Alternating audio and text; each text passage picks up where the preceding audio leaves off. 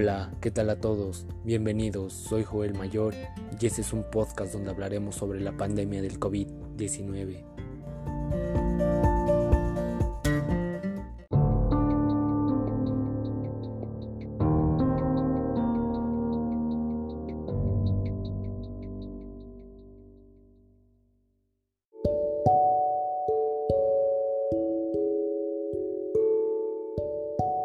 Como ya todos sabemos, el COVID-19 es una enfermedad respiratoria e infecciosa causada por el coronavirus, que se contagia de persona a persona a través de gotas que salen de la nariz o la boca de la persona infectada.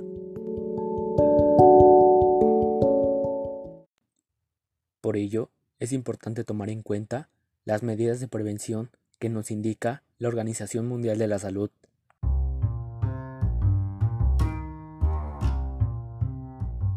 Lavar las manos a fondo y con frecuencia usando desinfectante a base de alcohol o con agua y jabón.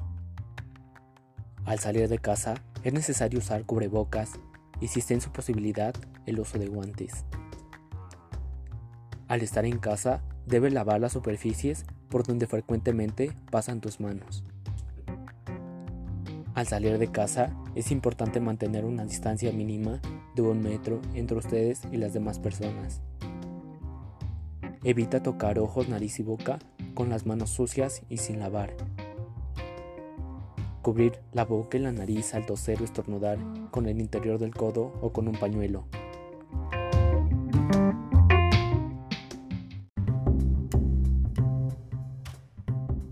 A lo mejor esta información ya te está atormentando porque la escuchas en la radio o en la televisión o a lo mejor en alguna red social, pero es importante saber ¿Cuáles son los síntomas que contrae este virus?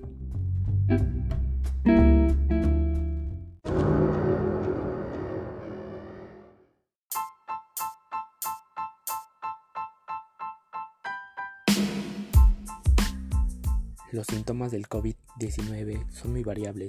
De acuerdo a la investigación que se ha realizado hasta la fecha, los síntomas más comunes son fiebre, tos seca y cansancio. Algunos pacientes pueden presentar dolores, congestión nasal, dolor de garganta o diarrea, aunque cuando el paciente está en un estado más grave, la dificultad para respirar es el que resalta. Por eso es necesario que cuando sientas alguno de estos síntomas, recurras de inmediato a un hospital tomando en cuenta las medidas de prevención. Ya te hablé un poco sobre el virus, pero también debes saber qué es lo que está pasando con la economía y la política del país, ya que éstas están teniendo graves consecuencias ante esta pandemia.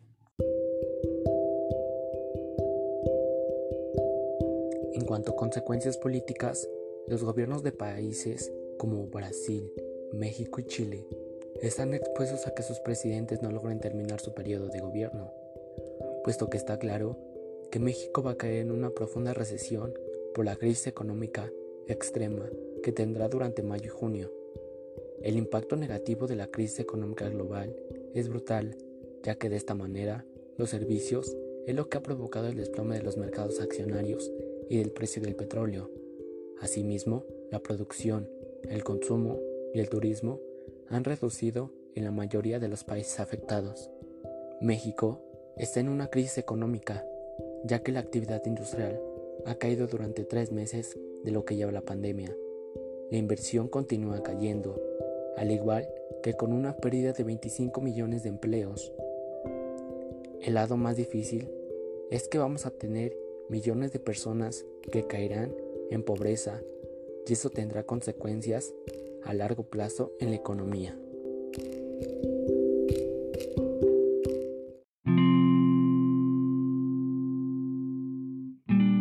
Después de todo lo que ya les di a conocer sobre el virus, en lo personal Creo que a pesar de los rumores sobre este virus, que sabemos que sí existe, que es cierto, que todos estamos expuestos a poder contraerlo y ser víctima de él, es necesario que tomemos las precauciones necesarias para poder evitarlo en nuestra vida y en la vida de los seres que nos rodean.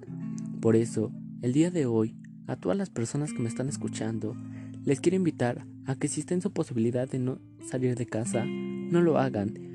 Si se necesita al supermercado o a la tienda, que solo salga una persona. y con la mayor responsabilidad posible, tomando cierta distancia entre las personas, usando gel antibacterial, cubrebocas en cada momento.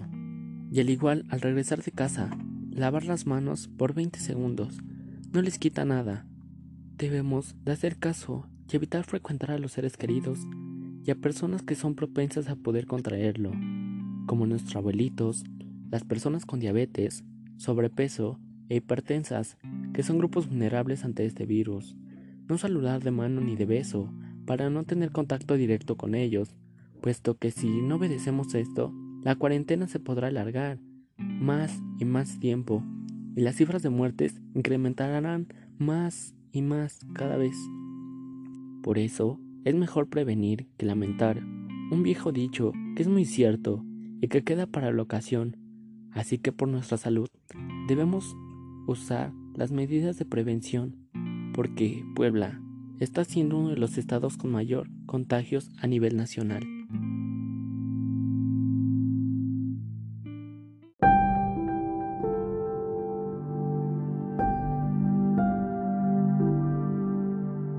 Durante ese tiempo hemos tenido una serie de personas que no creen en este virus y dicen que es una cortina de humo, que este virus proviene del gobierno, que los chinos son los que hicieron este virus para poder posicionarse como primer lugar en economía, y es por eso que estas personas no se cuidan, no creen que existe, no toman ciertas medidas de precaución y distanciamiento, pero ¿por qué esperarnos a que uno de nuestros familiares se enferme, llegue a morir por este virus?